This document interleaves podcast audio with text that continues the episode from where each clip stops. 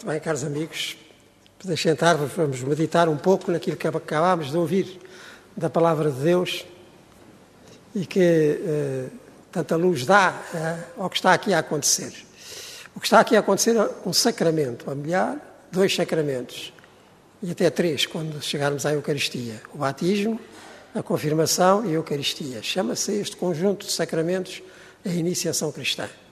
Para as nossas duas amigas que vão ser batizadas, será completa, batismo, confirmação e Eucaristia. Para os que já são batizados, será também a confirmação e a Eucaristia. E por que é que chamam estes sacramentos a iniciação cristã? Os sacramentos são estes sinais visíveis da graça invisível. A graça é o amor que Deus nos tem e que nos oferece inteiro em Jesus Cristo e no Espírito de Jesus Cristo. É de graça, aliás, é mesmo a única coisa absolutamente gratuita que há no mundo, é esta graça de Deus, que Deus distribui a cada um e a cada uma, independentemente de que qualquer um de nós valha. Valemos o que valemos, mas enfim, comparados com Deus. E, no entanto, Deus não deixa de vir ao nosso encontro. E nós acreditamos que esta vinda de Deus ao nosso encontro aconteceu assim na vida de Jesus. Foi esperado mesmo por quem não sabia, durante tantos milénios, desde que a humanidade começou a ter consciência de si própria, começou de algum modo a desejar um encontro definitivo e absoluto. Depois aconteceu há dois mil anos na vida, morte e ressurreição de Jesus, e agora projeta-se, enchendo todo o tempo, que é sempre ocasião para encontro e reencontro com Jesus. O Evangelho contava uma parábola. Jesus gostava de falar assim, em vez de falar de uma maneira abstrata, digamos, falava a partir de acontecimentos que toda a gente percebia, dando-lhes depois um outro significado. Eles tinham um hábito lá nos casamentos dos judeus, que Jesus era judeu e vivia naquele meio, que era eh, a noiva com as suas amigas, com outras amigas, estas virgens, estas donzelas, as amigas da noiva, esperarem o noivo. E depois o noivo chegava e fazia-se um cortejo e ia tudo para a casa do noivo. Era assim, o hábito do, dos casamentos judaicos. E Jesus serve-se disto, que toda a gente conhecia, para dar-lhe um outro significado. E diz que todos nós devemos ser aqueles, como aquelas, as que realmente estavam preparadas, estamos preparados para que Ele chegue. O noivo é Ele, o noivo da humanidade inteira, e depois nos levar para essas núpcias eternas que são a comunhão com Deus. Agora precisamos estar preparados, porque isto pode chegar a qualquer momento. Não só porque, enfim, a nossa vida é perecível, agora estamos aqui, estamos bem. Muita outra gente do nosso país não está nada bem, nem no país, nem nesse mundo fora, com esta pandemia, mas seja como for. Em qualquer ocasião, nós devemos estar preparados para irmos com o noivo, ou seja, com Jesus, para a sua casa, que é Deus. E estar preparado para isso, estar vigilante, estar atento, e olhar cada dia como uma oportunidade de reencontro ou de encontro com Ele e irmos com Ele para essa eternidade feliz, isso é que é a condição cristã. Nós somos aqueles que estamos à espera, estamos sempre à espera. Porque Ele já veio, veio há dois mil anos, é a vida de Jesus. Agora ressuscitado vem em qualquer tempo, em qualquer espaço, em qualquer ocasião, até nos encontros e mesmo nos desencontros da nossa vida Ele está. Está aqui, nesta nossa capela que se chama com um nome bonito, nós chamamos do rato, mas ela chama-se Nossa Senhora da Bonança, porque com a mãe de Jesus a bonança é constante. E estará depois no fim, porque ele é a finalidade da história, quando toda a gente se encontrar com Jesus Cristo na casa do Pai. Ele é o nosso irmão mais velho, leva-nos para lá, e a força com que nos leva para lá é o seu Espírito, é o Espírito Santo. Este Espírito Santo agora vai ser recebido uh, por vós, digamos, em duas modalidades. A primeiríssima é a do batismo qual é a finalidade e a ação do Espírito Jesus Cristo no batismo de cada um, não só no momento em que nós fomos batizados, como vai acontecer agora com estas duas irmãs, mas em qualquer momento da nossa vida. É para nós sermos o que Jesus Cristo é, filhos de Deus. É o sinal, sacramento, da filiação divina. A partir de agora, como diz São Paulo, não neste trecho que ouvimos da carta aos Filipenses, mas no outro trecho dele, da carta aos Romanos, a partir de agora, minhas amigas, no fundo do vosso coração, o Espírito de Jesus Cristo vai clamar Abá, na língua de Jesus, Abá é Pai, Paizinho. A graça do sacramento do batismo é recebermos este Espírito de Cristo para que em cada um de nós ele continue a clamar Abá, ó Pai. É interessante como os evangelhos guardaram algumas das palavras que Jesus Cristo usava na sua língua. A língua em que nos chegaram os evangelhos é o grego, agora traduzidos em português.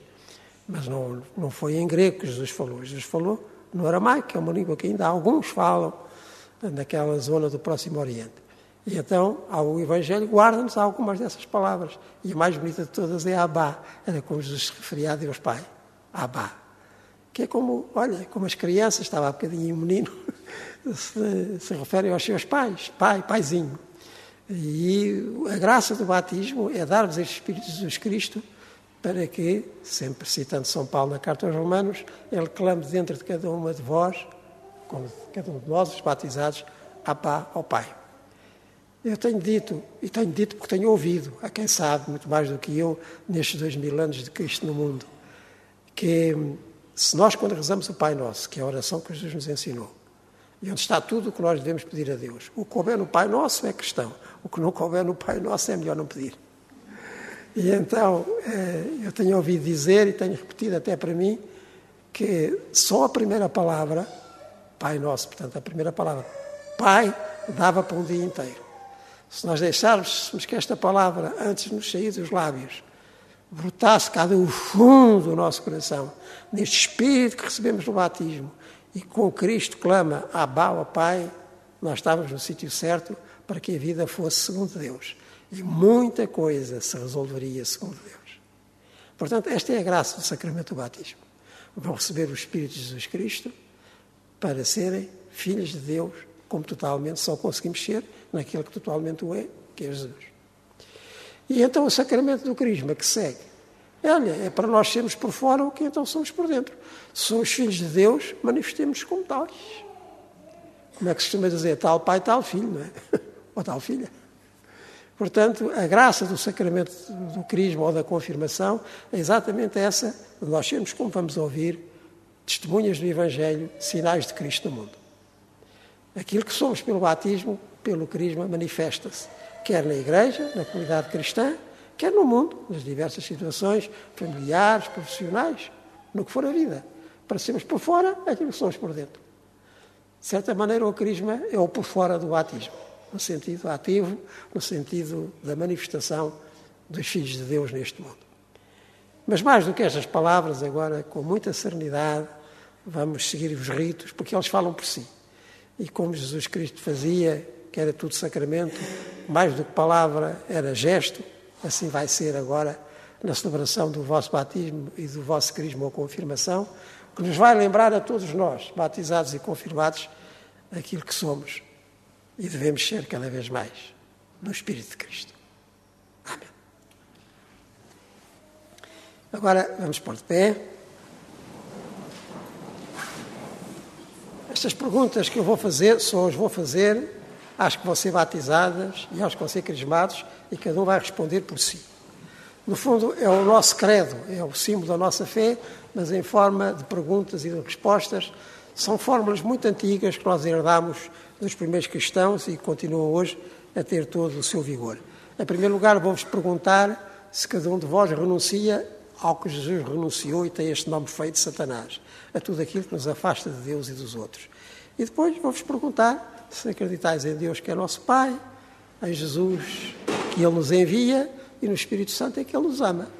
Acreditando nisto, e cada um, cada uma vai responder por si, no singular, acreditamos em tudo.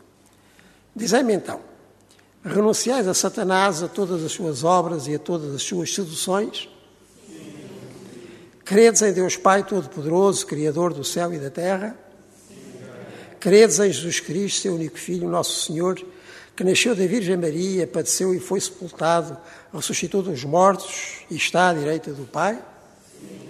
Credes no Espírito Santo, o Senhor que dá a vida, e que hoje, pelo sacramento do batismo e da confirmação, de modo singular vos é comunicado, como aos apóstolos no dia do Pentecostes? Credes na Santa Igreja Católica, na comunhão dos santos, na remissão dos pecados, na ressurreição da carne e na vida eterna? E àquilo que eu vou dizer, nós vamos responder todos, eh, porque esta é a nossa fé também, com Amém, que significa isso mesmo, nós também. Esta é a nossa fé, esta é a fé da Igreja que nos gloriamos de professar a Jesus Cristo, nosso Senhor. Amém.